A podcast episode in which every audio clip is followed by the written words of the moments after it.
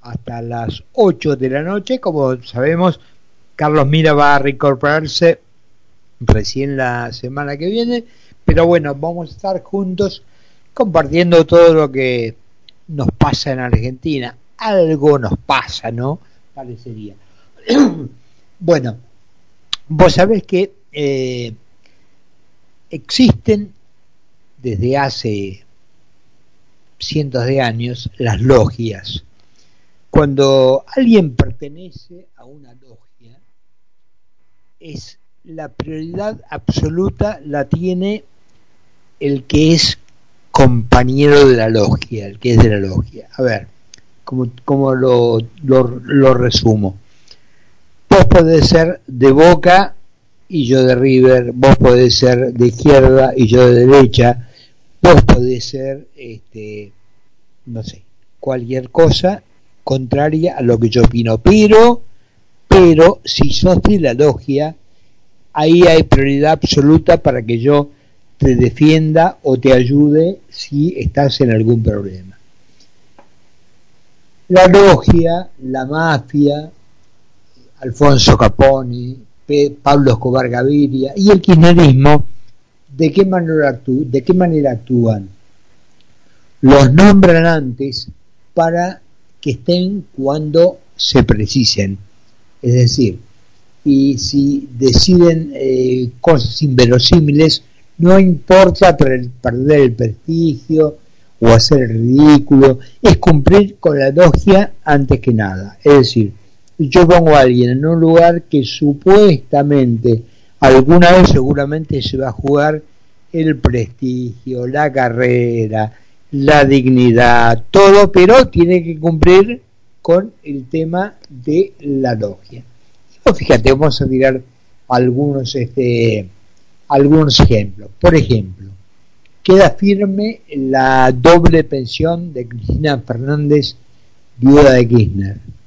La ANSES, Fernanda Raberta Cámpora, descartó apelar el fallo que ordenó devolverle esta doble pensión, tres millones y medio, no, no es nada.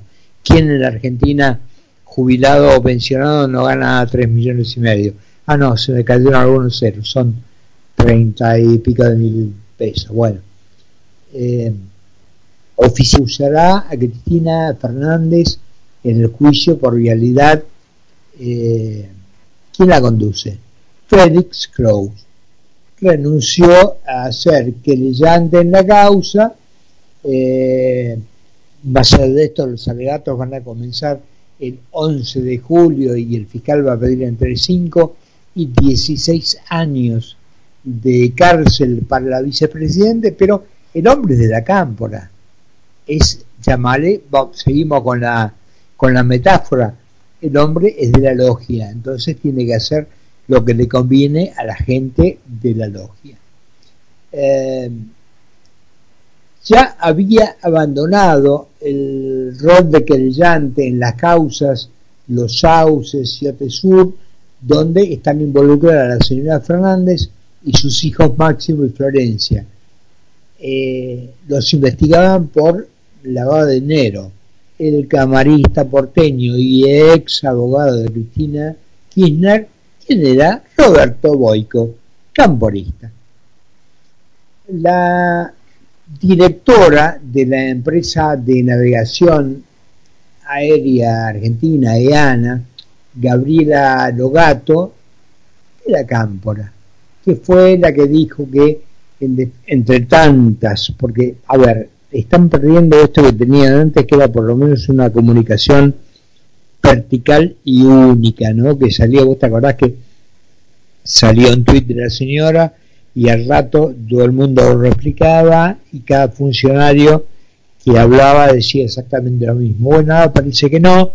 Eh, la señora Logato dijo que los dejaron aterrizar por una cuestión humanitaria.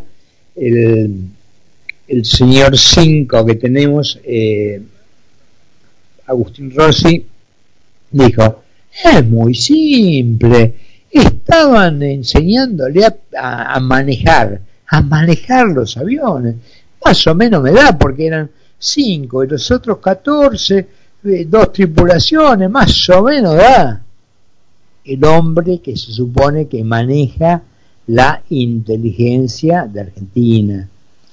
O sea, inteligencia lo están haciendo otros países que están siguiendo muy de cerca todo el todo el, el, recorrido, todo el derrotero de este avión, desde cuándo vuela, cuándo este, cuándo fue con este, hay quienes dicen que son nada más que desaferros porque una cosa es tener un avión con bandera venezolana y otro con bandera de Irán. Entonces, bueno, en toda esta confusión hay distintas versiones. Aníbal Fernández, después de que Agustín Rossi dijo esto de que era muy simple y que evidentemente le estaban, enseñándole a manejar el avión, Aníbal Fernández dijo, nunca lo escuché a Agustín Rossi hablar pavadas. Tendrá información que respalde lo que dice.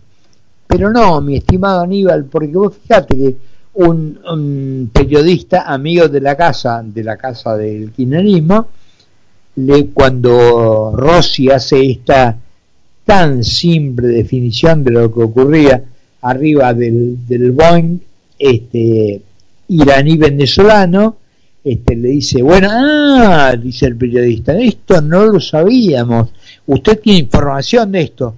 No, no, esto es una presunción mía. Ah, es una presunción suya.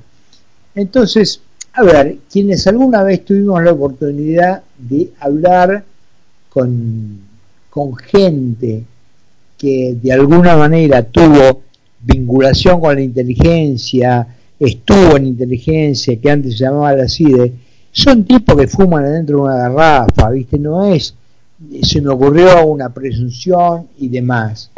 Y además, como esto es mucho más largo, pues fíjate que el, nada más ni nada menos que el embajador Mark Stanley, el embajador de Estados Unidos, dijo, seguimos con gran interés las investigaciones judiciales y policiales de la tripulación y el avión y agradecemos los esfuerzos investigativos de las autoridades argentinas para esclarecer la situación. El gobierno salió a vender esto como un halago y en definitiva te está contando que es una gran preocupación que tienen. Y hay quienes, insisto, los que fuman adentro de una garrafa, vinculan la visita que tuvo la general Laura Jane Richardson, que es la jefa del Comando Sur de los Estados Unidos, que se reunió en allí por abril con la señora Cristina Fernández. Entonces es como que todo tiene, hay declaraciones de la DAIA, hay este, declaraciones directamente de Israel, después por otro lado lo, tenemos al bueno de Elía, este, aquel que hablaba con Yusuf Khalil, Yusuf diciendo que esto es todo un lawfare porque quieren hacer una historia mentirosa. Bueno, Nada, acá lo único que falta es para arreglar este tema es que Cecilia Nicolín, ¿te acordás la que le escribió la carta a Rusia diciéndole están atentando contra nuestro proyecto con la vacuna? Que Cecilia Nicolín escriba una carta a Venezuela y diga, che, se están apurando mucho y nos están dejando en descubierto, a Venezuela y a Irán. 11 minutos, pasaron ya de las 7 de la tarde, nos presentamos. Seguí con nosotros en Mira quién habla. Mira quién habla. Mira quién habla. Mira quién habla.